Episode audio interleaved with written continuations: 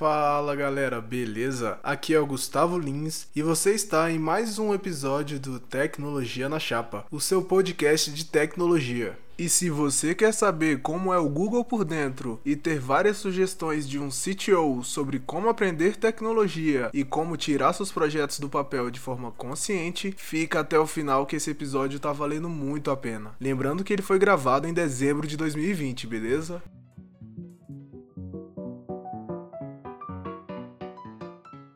Esse podcast está sendo apoiado pelo Simple Code. Você sabia que aprender programação ajuda no desenvolvimento de raciocínio lógico e na capacidade de resolução de problemas? Simple Code é a escola online de programação para crianças e adolescentes entre 7 e 18 anos. Para saber mais, basta clicar no link que está na descrição. Simple Code, onde você aprende a programar se divertindo.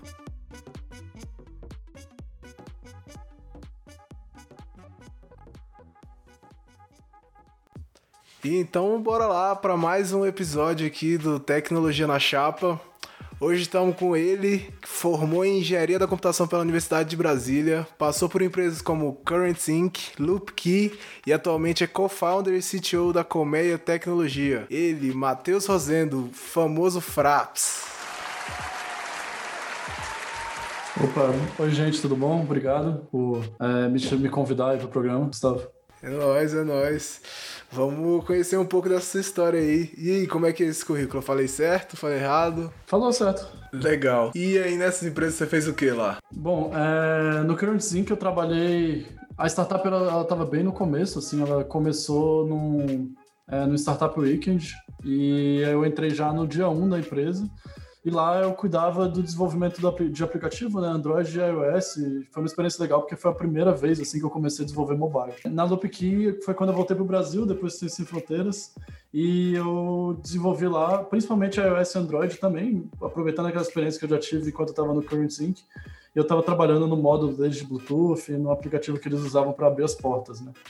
E aí, aproveitando essa experiência, é, eu já saí fundando a Colmeia e criando um app e fazendo tudo que é hoje, assim, da empresa. Mas massa, vamos conhecer um pouco mais então de toda essa trajetória, essa história aí da programação. E nada melhor, né? Pergunta que eu sempre faço aqui pra gente começar. O que que fez você ir pra área de tecnologia, né? Que que lá quando você teve que decidir pra área que você ia trabalhar, o que que fez você ir pra área de tecnologia? Cara, o que me fez ir pra área de tecnologia foi sempre o, a paixão por computadores, né? Tipo, eu sempre gostei muito de jogar. Eu acho que é uma coisa que é comum, assim, as, principalmente antigamente as pessoas associavam a computação muito com, jo com jogos e, e, os computadores eu acho que eles começaram a ir para dentro das casas das pessoas muito por conta dos jogos também. Então, era uma coisa que eu fazia muito. Aí eu pegava é, livros, ah, naquela época ainda não tinham tantos jogos, era difícil de baixar, não tinha internet, a internet era discada. Aí você, tipo, às vezes pegava aqueles livrinhos de jogo e você tinha que programar o seu jogo mesmo. Era só copiar o código que estava no livro para poder jogar, né? Foi a partir daí que eu comecei a meio que me apaixonar por computadores e desde então minha vida foi sempre na frente de um deles, praticamente. Que massa, massa demais. Era tipo aqueles CDs com 100 jogos, 50 jogos e jogava. Cara, os CDs, na verdade, foi depois já. Tipo, o computador que a gente teve em casa, eu, tive sorte, assim, de ter um computador até relativamente cedo. Eu acho que o primeiro computador lá em casa tinha uns 8 ou 9 anos. Só tinha disquete. E disquete, normalmente, não conseguia um disquete com o jogo, já era uma coisa difícil, assim. Tipo, era meio caro e tal. E aí, rolava de você realmente comprar um livro que vinha com código, né? Do, sei lá, um, vou fazer um joguinho do Pac-Man. Aí ele vinha com o jogo codado dentro do livro, você pegava o código, reescrevia, né, no DOS e conseguia jogar o jogo. Então, tipo, eu acabei tendo essa experiência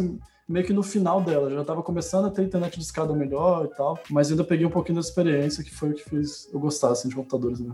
E aí, quando você decidiu, você entrou em. Você teve dúvida em qual área da tecnologia, qual curso de tecnologia você ia escolher? Porque pelo menos atualmente, a gente tem uma grande variedade né, de cursos voltados para a tecnologia, né? Ciência da computação, engenharia da computação. Eu tive muita dúvida, assim, na época. Eu cheguei a passar em dois outros. Eu formei na engenharia da computação. Eu passei em ciência da computação, também na UNB, mas eu passei um semestre antes. E eu tinha passado também em sistemas de informação quando eu tava, só que para Natal, na época. Já com o SISU, né? Que na época que eu entrei, tinha, era, a época começou a valer o SISU aqui no Brasil. Só que eu não sei porquê, eu acho que foi só o nome de engenharia de engenheiro mesmo, engenharia da computação, que me fez ir para engenharia da computação. E eu acho que para mim, pelo menos, foi a escolha certa, porque eu gostava também da, da parte de eletrônica, de, de elétrica mesmo. Então, pegar essa base, por mais que eu não use hoje em dia, foi uma coisa que eu gostei muito de fazer. Então, não foi uma escolha muito bem pensada, eu só sabia que eu queria fazer alguma coisa de computação. Aí eu escolhi engenharia um pouco por conta do nome de engenharia, também um pouco por conta da questão de trabalhar um pouco com coisa de eletrônica, mas não foi tão bem pensada não, acho que foi meio que na sorte. Assim, eu acredito que eu acertei para mim, mas foi meio na sorte. E na graduação, quando a gente entra, geralmente a gente entra com um olhar bem romântico, né? E sempre acha uma parada muito massa. Mas depois as coisas mudam, né? Como é, como é que foi sua graduação? Como é que foi sua trajetória, assim, na hora de estudar sobre programação e todos os conceitos de computação? Como foi sua experiência na graduação?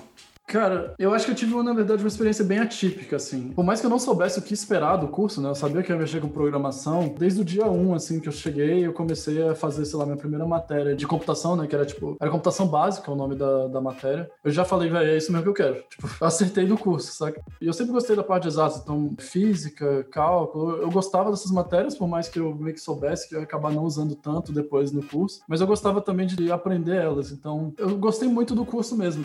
Tiveram várias matérias, assim, que eu acredito que elas não são necessárias no, num contexto de graduação, às vezes é mais um, um, contexto de pós ou de mestrado, mas ao mesmo tempo, pelo menos na UNB, a gente tem muita liberdade para escolher o caminho que a gente quer seguir. Pô, você quer trabalhar com banco de dados, com server e tal, você pode pegar as matérias nesse foco, né? Você quer trabalhar com aplicativo, tem matérias que você consegue ir nesse foco também. Então, eu acho que muito por conta da universidade que eu fiz, foi, tipo, tranquilo, assim. Eu passava nas matérias tranquilamente porque eu gostava, né? Então, eu tava estudando o tempo todo, eu tava sempre fazendo algo que eu gostava muito de estar fazendo. E aí, para mim, foi bem tranquilo. Foi, tipo, não era o que eu esperava, mas, na verdade, eu gostei mais do que eu imaginava que eu gostasse, em vários aspectos. Que massa, que massa. Então, é uma experiência bem positiva, assim, né, na graduação. A gente tem muita, muita galera que entra e se frustra, né? Quando tem que estudar algumas matérias, então, então foi uma experiência bem positiva sua, né? É, exatamente. Eu, eu, eu, tenho certeza que a minha foi uma experiência atípica, assim. E eu acho que é muito por falta de conhecimento, né? Na, como eu falei, na época que eu, que eu entrei, o curso de engenharia da computação ele tinha dois anos e meio, o da UNB, né? Então as pessoas não tinham tanta informação de como é que era o curso, o que esperar quando ia para lá. E aí, muita gente ia só porque gostava de jogos e não porque tinha afinidade com computadores mesmo, né? Então, acho que essas, essas eram as pessoas que mais se frustravam, as pessoas que não chegavam a ter nenhuma experiência de programação antes. Não que tenha que ser uma experiência, de, é, uma experiência sei lá, vou programar um site, fazer algo mais complexo, mas, sei lá, pelo menos entender o que é a programação antes de ir pra faculdade, eu acho que ajuda muito, assim. Massa, massa. Mas assim, na sua graduação teve alguma matéria que você olhou assim e falou, nossa, não acredito? Ou tipo, realmente foi tudo muito bom não, teve, teve. Eu acho que o maior problema em graduação é, são professores e não matérias, né? Foi uma coisa que eu aprendi, principalmente depois de sair da faculdade. Tinha matérias na época que eu falava, essa matéria não vai servir para nada para mim. Aí eu cheguei, agora no momento, principalmente agora que eu tenho uma empresa minha, eu percebo, pô, se eu tivesse estudado aquilo melhor, eu não ia estar tendo que estudar agora, de novo. Então, eu não quero falar quais matérias, né? Porque talvez o professor associe, vai que ele escuta o áudio.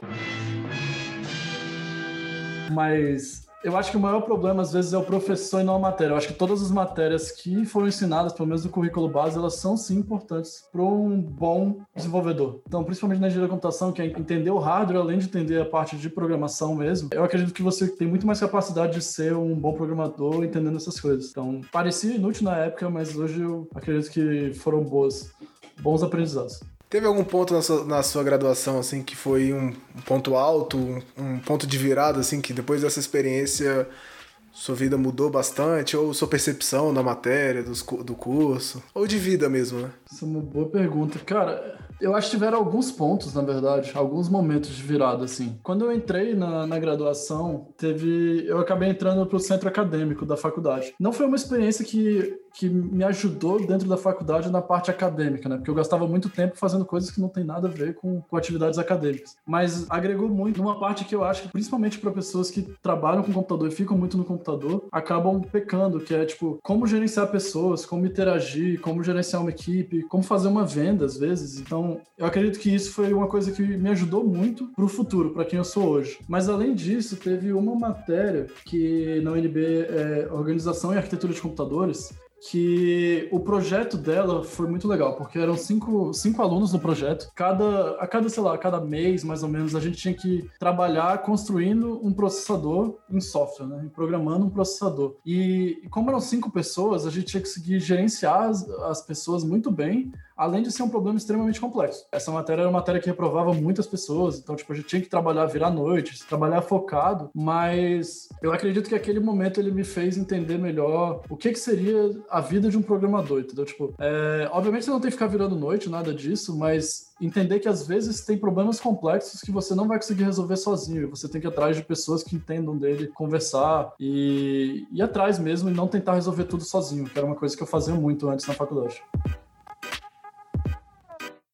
Além dessas experiências, que outras experiências você teve na graduação? Você foi pro Ciência Sem Fronteiras, né? Você fez e teve a experiência na empresa Júnior também, né? É, eu tive a experiência na empresa Júnior, né? Que a gente fundou na época a empresa Júnior de a Struct, de engenharia da computação. Na época a gente fundou, acho que foi um pouco meio hype, assim, não, vamos fazer empresa Júnior, porque só tinha CJR, a CJR na época ela trabalhava focado em sites, e a gente entrou no curso de engenharia da computação, queria trabalhar com hardware, por mais que hoje em dia seja uma coisa que eu nem gosto de trabalhar, mas na época a gente fundou para tentar criar essa oportunidade. Deu tudo errado várias vezes, várias e várias vezes deu tudo errado. Até que quando eu fui viajar para Ciência Sem Fronteira, né, fui para o Canadá, para Vancouver, eu tive que entregar a empresa Júnior na mão de outra pessoa, porque na época eu que estava como responsável, presidente gerenciando. E aí as coisas estavam tão bagunçadas que a pessoa nova que chegou teve que criar a empresa do zero de novo. Então, foi uma experiência bem legal para aprender a errar. Assim. Acho, que eu, acho que eu aprendi o que, que é errar e o quanto que errar às vezes impacta no seu tempo, dor de cabeça, esse tipo de coisa. Então, foi experiência muito boa, assim. E aí, depois disso, eu fui pro Ciência Sem Fronteiras, que para mim foi uma experiência bem legal, bem legal mesmo. Eu não foquei em viajar e tal. Eu acredito que tiveram muitas pessoas que fizeram isso. Eu não, não acho errado também, porque conhecer outras culturas, conhecer outros lugares, eu acredito que é uma experiência que agrega muito para uma pessoa. Mas eu, sem querer, é, entrei no. Participei do programa lá, o Startup Week, de conhecer, conheci um americano canadense, o Alex Brennan. E aí a gente tinha uma ideia lá de criar uma uma rede social local, que seria uma rede social para as pessoas dos bairros conseguirem interagir entre eles. E aí o Alex foi, fundou a empresa, me chamou para ser desenvolvedor, um dos desenvolvedores iniciais da startup. E aí o resto do meu Sem Fronteira foi praticamente trabalhando.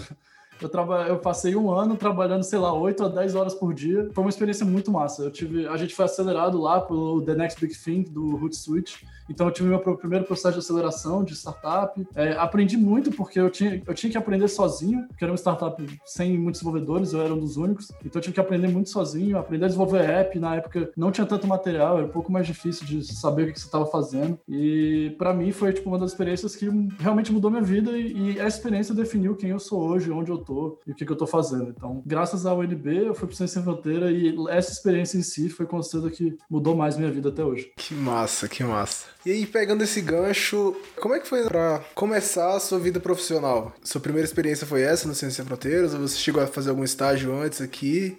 Eu cheguei a fazer um estágio, é, foi uma experiência até engraçada, assim, o, o meu sócio, né, que hoje o meu sócio, o Thiago, na Colmeia, ele foi aprovado para o estágio, na época no TCU, e aí a vaga dele, abriram mais quatro vagas, aí ele falou, faz essa prova aqui, porque eu acredito que você vai passar, e, e ele queria trabalhar com, tipo, pessoas que ele conhecia por perto, que é melhor, né, tipo, é sempre um ambiente muito mais legal. E aí eu passei, foi uma experiência muito legal, e, e ali eu comecei a entender um pouco mais de o que, que é trabalhar para alguém, né, tipo, tem um chefe, e o chefe realmente manda, e é isso aí. Às vezes não é assim, mas às vezes é assim também. E, e aí, no caso, eu comecei a entender as, o que, que eu queria ser como um líder ou não, e o que, que era desenvolver um sistema que ia impactar muitas pessoas, né? E isso foi muito legal. Então, tipo, no TCU eu desenvolvia é, sistemas para fazer análise de perícias, né? Se eu não me engano era perícia o nome que usava, de perícia contábil, né? Esse tipo de coisa. E a gente desenvolvia sistemas que agilizavam a vida das pessoas que elas iam gastar, tipo, duas semanas só digitando texto. A gente fazia o sistema em PHP na época, que ia gerar o texto em um, um clique. Então foi uma experiência bem legal. Mas essa, essa acabou sendo a minha única experiência remunerada, eu acho. Eu tive uma outra experiência no Exército, mas durou muito pouco tempo, uns dois a três meses. E depois já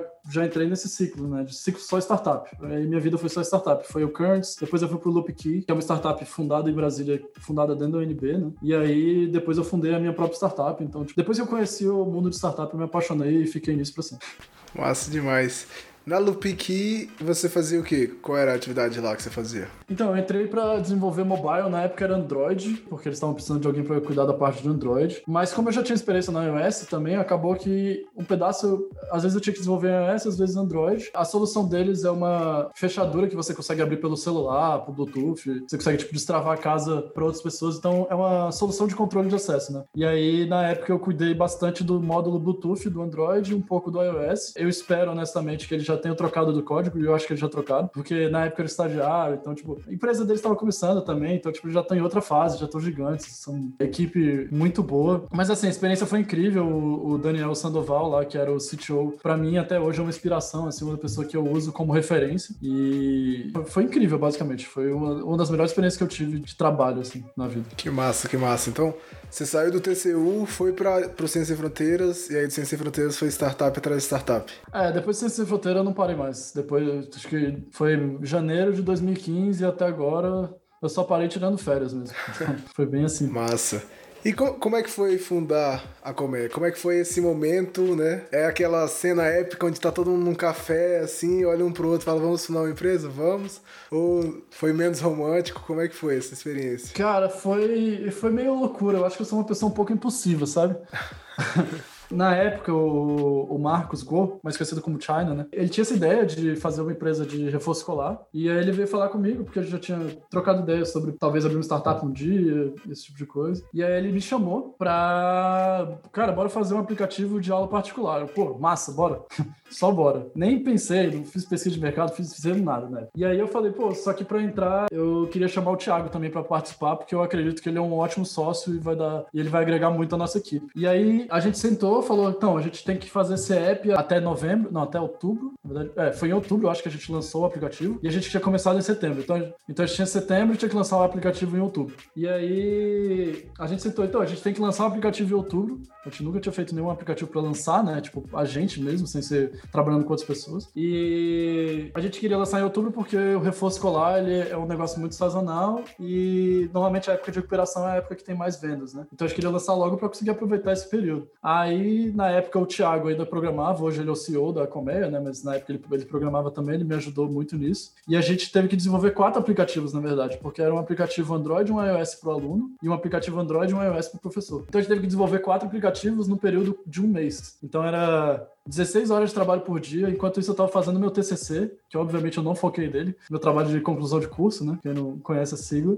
Aí eu tinha que estar fazendo isso e ainda tinha as matérias da faculdade, né? Porque eu ia me formar no final do ano, isso foi em 2016, em setembro de 2016. Então, completamente loucura. Na época eu tive até um problema no pulso, de tanto que eu programei, que eu tive que programar uma semana sem usar meu pulso, porque teve um calo, uma bolha, e eu tive que programar só com uma mão por uma semana. Então. foi, foi insano. A gente lançou o aplicativo, conseguiu lançar na, na, data prevista, já com meio de pagamento, com tudo. E aí, obviamente, né, qualquer produto quando lança, você acha que vai ser mil maravilhas. Passou um mês, a gente tinha vendido uma aula. Então, tipo, não precisava de nenhuma correria dessa, a gente podia ter vendido de outra forma, feito qualquer outra coisa, podia ter dormido. Então, foi bem legal a experiência, mas não precisa disso. Foi o que eu aprendi. Eu acho que eu passei por uma experiência parecida com o meu TCC. Eu, no último semestre, eu tava com empresa júnior, tava como diretor de gestão de pessoas da Flow Consultoria, tava fazendo meu estágio e tava no iníciozinho do Simple Code. Então, tava lá super impulsivo também. O caos Tava o caos. E o meu TCC foi em modelagem, então assim, altos dados faltando e eu sem tempo para conseguir ir atrás desses dados, né? Uhum. É, não. É, o bom é que eu não quero ainda seguir pelo menos a área de mestrado, porque realmente eu vou ter que dar um jeito de convencer a pessoa de que o motivo do meu TCC não tem sido tão bom quando eu for tentar o mestrado. O seu, o seu tema de TCC foi em quê? Cara, o tema foi muito legal. O problema foi o texto. Eu tinha que ter gastado mais tempo escrito um texto melhor. Mas o tema foi muito legal. Eu estava desenvolvendo um aplicativo, né? Já estava com experiência, então, pô, vou fazer um aplicativo. E aí o aplicativo era um, um aplicativo de câmera, onde ele verificava se a foto que você ia tirar, então ele ficava filmando sua cara em tempo real, e ele verificava se a foto que você ia tirar estava padronizada para documento oficial. Então ele te avisava, ah, o fundo tá escuro, o fundo tá claro, melhor iluminação, para de sorrir, é, tira o óculos, chega o celular mais perto, chega o celular mais longe. E aí na hora que tava tudo certo, certo, ele tirava foto automática e você tinha foto perfeita para mandar, sei lá, para um CESP da vida, botar numa 3x4, passaporte ou qualquer coisa do tipo. Então, o tema foi muito legal, o projeto ficou muito bom também, mas o texto não ficou legal, não. sei como é, sei como é. Caraca, quanta história massa. E no, no, né, lá no Ciência Sem Fronteiras, você passou aí, né, 48 horas por dia trabalhando.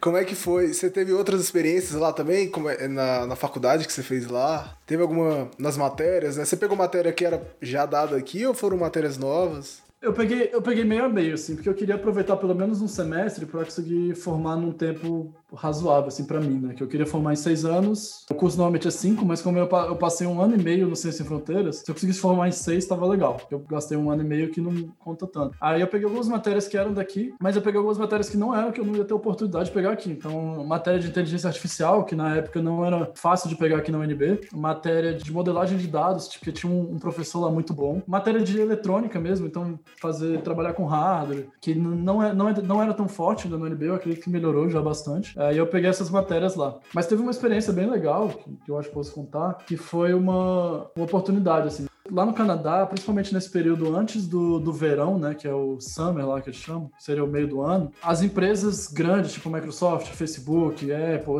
elas vão para dentro das, das faculdades grandes, né, que eu estava na, na British Columbia, que é uma das maiores que tem lá na América do Norte, e elas fazem é, apresentam a empresa para cadastrar pessoas para participar do processo seletivo delas como estagiário. E aí Obviamente eu não ia poder participar como estagiário de uma empresa dessas, né? Porque eu estava no Ciência Sem Fronteiras. Mas eu aproveitei a oportunidade para conversar com, com a mulher lá que era que estava cuidando desse processo do Google para conseguir um passeio dentro do Google lá no, no Vale do Silício, lá, na, lá em São Francisco. E aí ela topou, na verdade. Foi, foi uma experiência assim fantástica. Aí ela falou: não, beleza, vai nessa época aqui que eu consigo botar você com um grupo de estudantes daqui da, da British Columbia que tá indo também. Aí eu juntei com mais três colegas, a gente comprou passagem, se virou, foi lá, ficou passeando em São Francisco, né? Que é fantástico aquele lugar. E, e, a gente teve a oportunidade de entrar dentro do Google mesmo, assim, porque normalmente quando você vai passear, você só consegue passear na área externa. É, aí a gente teve palestra lá dentro com o desenvolvedor Python do Google, a gente conseguiu conhecer os espaços de trabalho, as baias deles, como eles funcionam. Então, para mim, para mim essa foi a experiência mais massa do Ciência Sem Fronteira, porque era um sonho meu meio de criança, assim, conhecer o Google, porque, né,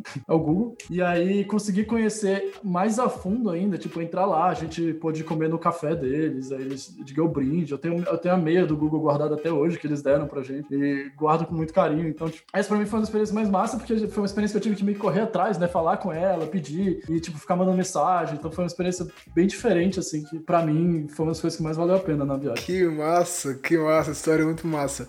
E assim, atiçou a minha curiosidade, deve, deve atiçar bastante a curiosidade de todo mundo que estiver ouvindo, como é que é lá? Como é que é o Google? Como é que é o Vale do Silício e o Google, né? Cara, é muito massa. Então, o Vale é muito espaçado, né? Ele é muito espaçado. Então, você, tá em uma empresa, você nem vê as outras. De tanto espaço que tem, porque as empresas são imensas, enormes. Tipo, uma coisa assim, não dá nem para explicar. É, para chegar lá, a gente pegava um trem, né, pra ir, que a experiência também foi bem legal. Trem aqui no Brasil a gente não anda, né? Então, foi algo legal. Primeira vez que eu andei de trem. E aí, como é que é lá dentro? É bem o que vocês imaginam, assim. Então, eles trabalham em squads, pelo menos na época era assim, eles trabalhavam meio que em squads. Então, tem, tipo, são mesas em formato de U, onde cabe umas seis pessoas, eu acho. Post-it pra todo lado, parede, do quadro branco, post-it, todo mundo trabalha meio que junto. E dava pra ver a galera, tipo, em horários de, sei lá, dando uma pausa, jogando Mortal Kombat no, nos arcades, aquele esquema do escorregador, tem tudo. É, a galera é muito amigável, é impressionante. Todo mundo é muito legal. A gente não podia tirar foto, né, obviamente, que a gente tava dentro do Google, era proibido. Mas é bem, é bem aquilo que as pessoas falam, assim, pelo menos olhando de fora, olhando de fora, né, só passando algumas horas lá dentro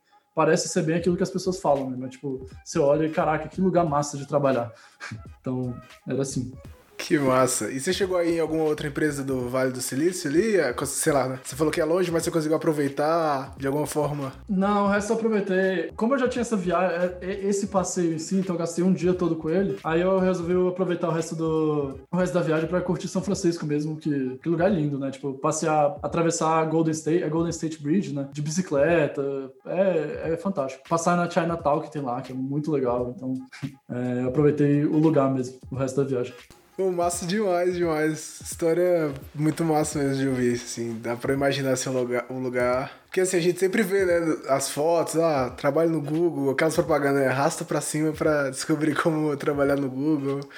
É bem o que eles falam, assim, tinha gente deitada na, na grama com notebook trabalhando, que eles têm, tipo, era um círculo, né, e aí no meio tem um, tem um gramado, e o gramado tem, tipo, umas cadeirinhas, aí tem, tipo, umas mesas, aí tinha galera trabalhando na mesa lá, no sol, assim, tipo, é, você meio que tem liberdade de trabalhar em qualquer lugar, tinha gente trabalhando em puff, tinha gente trabalhando, tipo, deitado no sofá, eles têm aquela cadeira que você pode dormir dentro dela, né, que ela fecha, assim, na sua, ela isola o som e fecha, completamente. Você tem, consegue girar uma alavancazinha lá e você consegue dormir dentro dela. Então, tipo, é bem. Eles querem muito que você fique lá dentro, né? Essa é a ideia deles. Passe o máximo de tempo aqui dentro, que aí o que vocês estiverem produzindo é, é bom pra empresa. É meio que isso, a estratégia deles. E aí você ficou lá, né? Lá no Canadá. E aí você ficou um ano inteiro lá? Fiquei um ano e meio. Um ano e meio. Foram um ano e quatro meses, na verdade. Foram quatro meses fazendo inglês, porque na época no TOEFL eu não tinha ido tão bem, principalmente no speaking, né, que seria a conversação. Eu não fui tão bem por falta de prática. E aí, na verdade, foi bom para mim, porque eu acabei ganhando quatro meses de, de curso de inglês lá, pa passando quatro meses a mais e ganhando quatro meses de curso de inglês. Então foi um ano de faculdade mesmo e quatro meses cursando inglês. E aí, quando você voltou, você teve. Foi normal? Foi tipo, você entregou as matérias, passou no curso, acabou o período, voltou? Ou tipo, tem algum outro processo, alguma prova para retornar, algo assim? Não, foi normal. Foi como eu, como eu já tinha pego algumas matérias que eu sabia que eu conseguia aproveitar, eu já cheguei com as ementa, a emenda delas, apresentei no meu departamento e ele aceitou, aceitaram tranquilamente. Então, eu, eu dei uma estudada boa nas emendas antes para ver se era bem equivalente, pelo que eu tinha conversado com o coordenador, se fosse um 80% equivalente, aproveitava tranquilo. Então, as que eu queria aproveitar, aproveitaram e aí foi tudo certo, né? Eu aproveitei exatamente um semestre, que foram 24 créditos. Aí deu realmente tudo certo nesse sentido. E nessa trajetória toda, né, assim, desde a faculdade, é, mercado de trabalho, todo, tudo que você passou, o que, que seria, tipo, um aprendizado que te chamou a atenção, assim, de to todas as experiências que você passou, uma parada que você leva, que você recomenda bastante, assim, um aprendizado dessa sua experiência? Cara, essa, essa é uma ótima pergunta.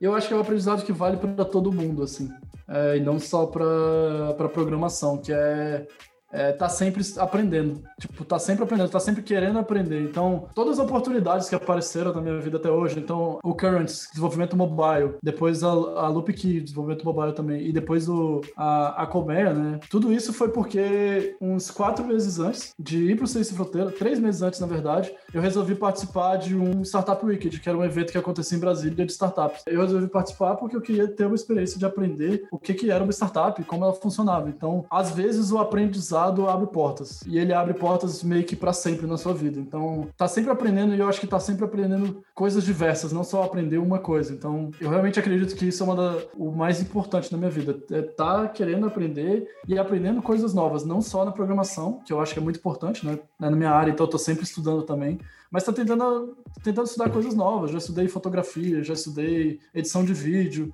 já fiz aula de instrumento, aula de dança, aula de canto. E essas coisas eu, eu fico sempre tentando aprender coisas novas, porque às vezes essas, essas habilidades elas servem na sua vida. Então, edição de vídeo, já tive que editar vários vídeos na minha empresa porque não tinha alguém para editar, que teoricamente não é uma skill que eu tenho que saber, né? Então, eu acho que é isso, é tá sempre aprendendo e, e tá sempre aprendendo coisas que você gosta. Tipo, tenta aprender coisas e coisas que você gosta, não não só tentar aprender aquilo que te, te forçam a aprender. Né? Acho que é o mais importante. Massa.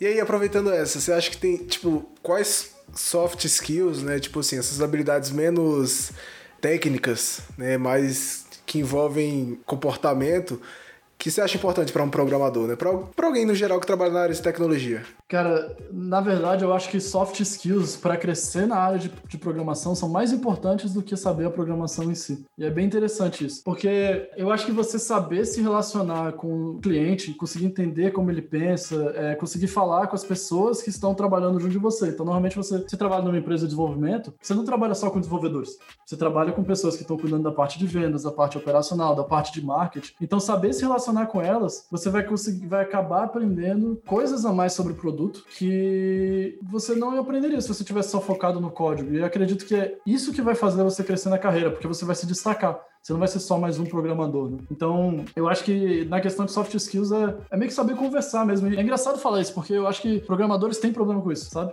Então, eu, eu tinha. Então, eu ainda tenho, na verdade. É uma, é uma, é uma atividade, uma, uma coisa que eu tô sempre estudando, eu tô lendo sobre isso, leio livro de autoajuda, faço um bando de coisa, vejo curso. Então, eu diria que uma das, das soft skills é realmente relacionamento, tipo, como se relacionar e estudar relacionamento para você saber ser melhor nisso, porque também é uma, também é uma skill. E, e às vezes, principalmente por a gente estar tá sempre na frente do computador, na frente do videogame, às vezes, né? Porque dependendo da idade, pô, eu joguei minha vida toda, eu jogava, às vezes, sei lá, até três da manhã. Então, eu acho, eu, você acaba perdendo essa, essa habilidade, sabe? Então, focar nela é interessante, de verdade. Tem algum livro, algum material que você recomenda disso? Tipo, de soft skills que te ajudou bastante?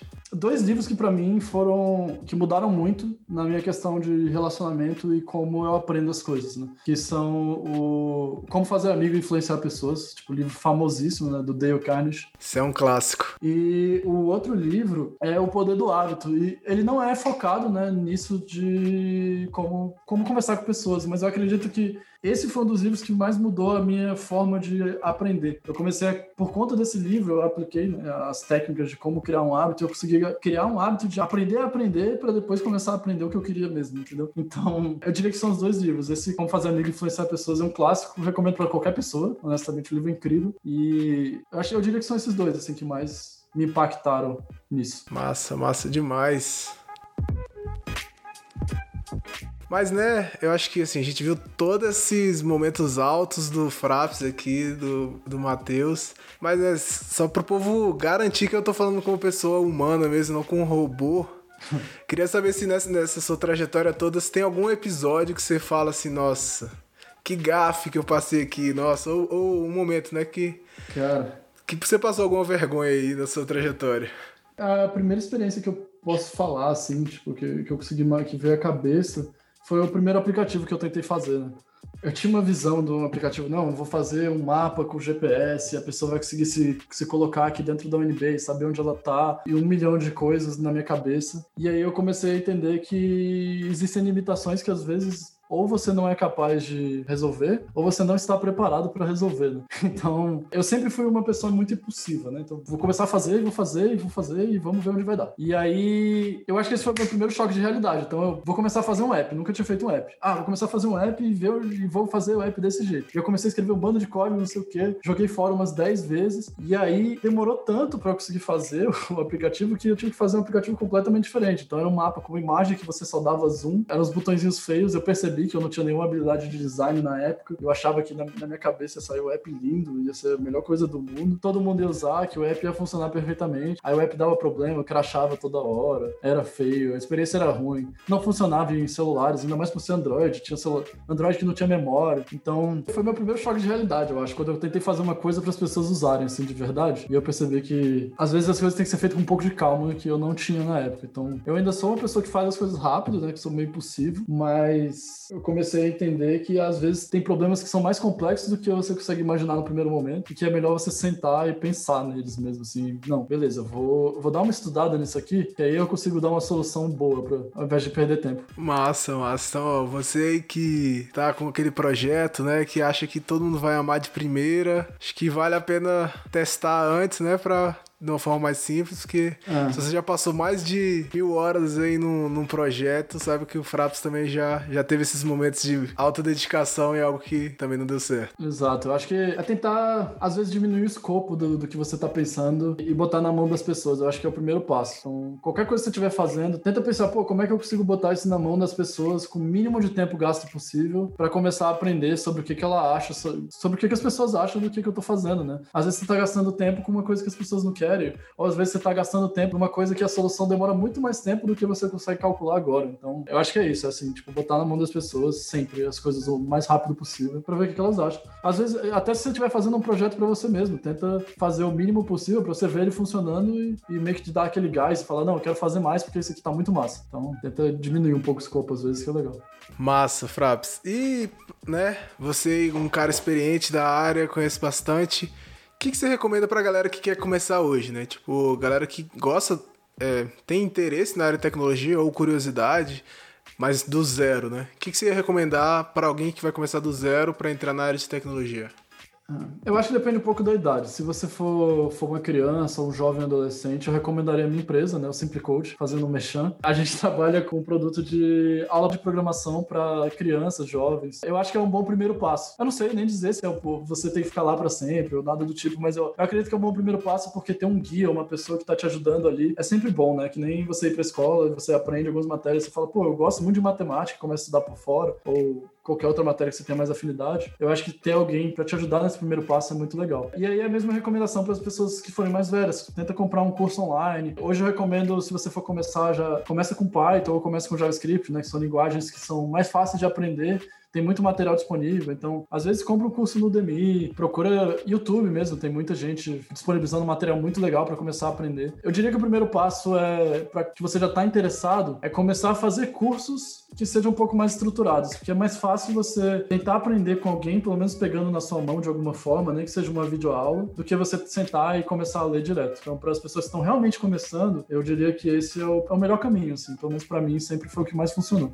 E para galera que gosta de estudar, quer estudar você tem alguma técnica, alguma sistematização que você recomenda pra galera que quer aprender alguma coisa nova? Cara, então, para mim é sempre videoaula para mim sempre funcionou muito bem. Então a primeira coisa, achar videoaula sobre o assunto e sentar e consumir o conteúdo de uma vez mesmo, sem estruturação, sem nada, só seguir o que a pessoa tá falando e ver o que, que ela fala. Aí a partir daí eu tenho uma técnica que eu gosto de tentar escrever, tipo, coisas que eu senti mais interesse sobre aquilo que eu tô aprendendo. Então, pô, eu tô aprendendo sobre JavaScript. Aí ele vai falar uma técnica nova, às vezes que eu nunca ouvi falar, e eu escrevo essa técnica e depois eu vou procurar no Google, remexer um bando de coisa para tentar só aprofundar um pouquinho mais. Eu acho que isso me mantém muito engajado, né? Além disso, eu gosto muito de ter metas, assim, tipo, é, é meio estranho, mas eu trabalho com metas muito claras para mim. Então, por exemplo, esse ano, no início do ano, eu defini metas pro ano todo. Que sabe aquelas metas que a galera define sempre no final do ano? Pois é, dessa vez eu resolvi fazer de uma forma estruturada. Eu acho que funcionou muito bem. Eu trabalhei com uma técnica chamada OKR, né? Que é tipo, de gerar métricas chaves que você vai acompanhar toda semana. E eu acompanhava toda semana mesmo. Então, todo domingo de noite, eu olhava se eu tava indo no rumo que eu queria estar indo. Então, eu botei métrica de quantos de livros que eu tinha que no ano, dinheiro que eu tinha que ter conseguido juntar, exercício que eu tinha que ter feito, porque é uma coisa que eu queria fazer, né, pra ficar mais saudável. Então, eu acho que fazer isso com o estudo também funciona, sabe? Falar, pô, eu quero, é, uma métrica que eu tinha botado era, pô, eu quero ter feito três cursos de videoaula até o final do ano. E aí eu tinha, eu ficava acompanhando isso, pô, não fiz ainda, tá na hora de fazer. E eu procurava um curso, e achava. Então, eu acho que botar coisas meio claras de metas, e às vezes metas pequenas mesmo. Pô, essa semana eu tenho que ver pelo menos uma hora de videoaula. Só uma hora. Qualquer curso. Vou ver uma hora de videoaula de como escrever uma redação. Beleza, vou ver essa uma hora, mas eu tenho que ver uma hora de videoaula. E botar essas metas pequenas que você vai acompanhando, no final do ano, no final de um, de certo período, você vai ver que você vai ter aprendido e feito tanta coisa que a uma hora fez toda a diferença, entendeu? Daquela semana. Então, é uma cobrança, mas não de uma forma pesada. Tipo, vamos, começa aos poucos, mas começa sempre com uma meta definida. Assim. Acho que é, para mim é o que mais funciona mesmo. Que massa, que massa, faz sentido, faz sentido. Você faz isso, você organiza isso numa planilha? Hoje eu utilizo um aplicativo chamado Notion, recomendo para todo mundo, esse aplicativo é fantástico. Ele é uma mistura de, de Wiki com, para quem programa ainda deve conhecer Markdown, com planilha. Então você consegue planilhar suas coisas, ver em formato de Kanban, se você quiser, você pode pegar suas planilhas e ver em formato de Kanban. Você pode escrever texto. Então, o curso que eu tô fazendo, eu anoto lá. Livro que eu tô lendo, eu organizo, minhas métricas eu organizo. Então eu organizo tudo lá, eu acho fantástico esse app de celular. É muito legal. E eu adoro Markdown também, porque eu posso programar um pouquinho, de certa forma. Escrever um pouquinho de código um scriptzinho ali. Nossa, sim. Eu, eu fiz o curso de Python para engenharia esse ano. Eu tinha feito, já tinha dado duas vezes presencial, né? Esse ano eu fiz online. Aí eu remodelei ele todo e aí eu fiz no Colab lá, no Markdown. Aí dava pra escrever as equações, tudo bonitinho assim, e achava massa demais. É, no Markdown, o Markdown é lindo. É muito bom para organizar as coisas. Mas e tem algum, né, pra galera que gosta de ler aí, você tem algum livro que você gostaria de recomendar pra galera da programação? Cara, então, Gustavo, tem três livros que eu li esse ano ano com os desenvolvedores da Colmeia barra Simplicode, né, da nossa empresa. A gente faz um clube do livro dentro da empresa a cada três meses, estudando um livro novo de programação para a gente estar tá sempre estudando, né? A gente está se incentivando a estar tá estudando sobre programação. E a gente leu esse ano três livros que, para mim, qualquer pessoa, principalmente que já está começando a pensar em entrar no mercado de programação, que se vocês lerem esses livros e aprenderem realmente o que está sendo falado ali, você vai estar tá se destacando no mercado, porque as pessoas não pensam nisso. Os programadores, pelo que eu vejo,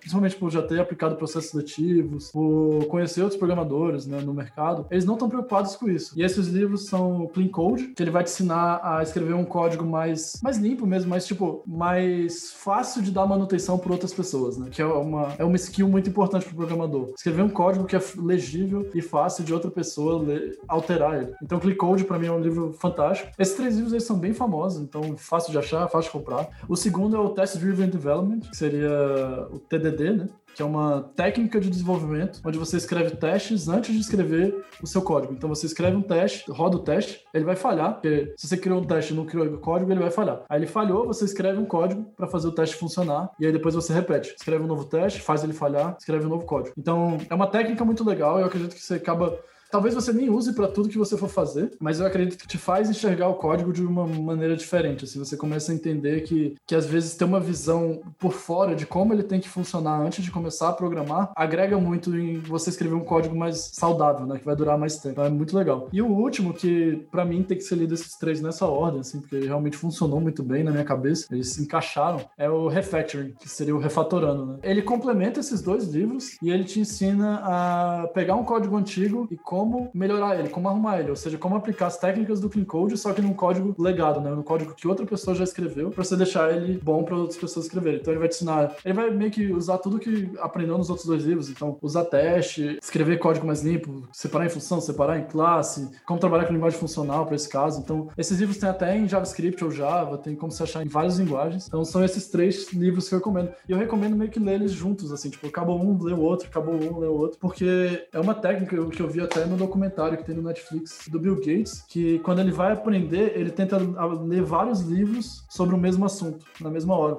Porque aí você facilita fazer essa correlação entre as coisas. Quando você começa a correlacionar o que você aprendeu com o que você já tinha aprendido, o seu cérebro meio que grava aquela informação de uma maneira melhor, né? Então, esses três livros lidos de forma, tipo, junto, assim, meio que em sequência, eu acho que são uma ótima dica, assim, para qualquer desenvolvedor que quer entrar no mercado, quer crescer rápido, quer se destacar mesmo. Massa, então é Clean Code, Test Driven Development e Refactoring. Esses três livros aí de recomendação, né?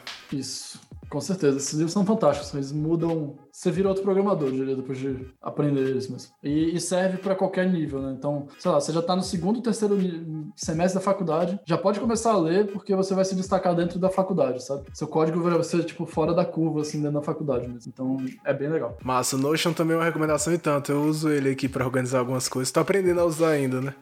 Mas ele é muito bacana mesmo. Inclusive, para escrever os roteiros do, do podcast, eu tô usando ele. É, não, eu usei pra tudo. ele é massa. Então, Fraps, brigadão por ter essa disponibilidade aí para falar com a gente e queria dar um espaço aí para você também. Quem quiser te achar aí nas redes sociais, se quiser deixar um recado pra galera, seu momento aí. Legal. Bom, quem quiser me achar nas redes sociais, é bem fácil de achar. Escreve Fraps, F-R-A-P-S, Mateus, espaço Mateus. Vocês vão achar meu Facebook, meu LinkedIn, meu Instagram, vão achar o que vocês quiserem. Se alguém quiser mandar um e-mail, manda para mateus@simplecode.com.br, que, que eu tô sempre disponível, quem precisar de qualquer coisa. E é isso, assim, gente. Programação é muito bom, eu recomendo para qualquer pessoa, como mesmo que ela não queira seguir carreira, como uma skill adicional da vida, eu acho que facilita muita coisa você aprender um pouquinho de Python para usar no seu dia a dia. E é isso, gente. Obrigado. Massa demais. Então, esse foi mais um episódio do Tecnologia na Chapa. Muito obrigado a você que ficou até aqui o final. Um grande abraço do Gustavo. Se cuida, arruma essa coluna, beba água e tchau.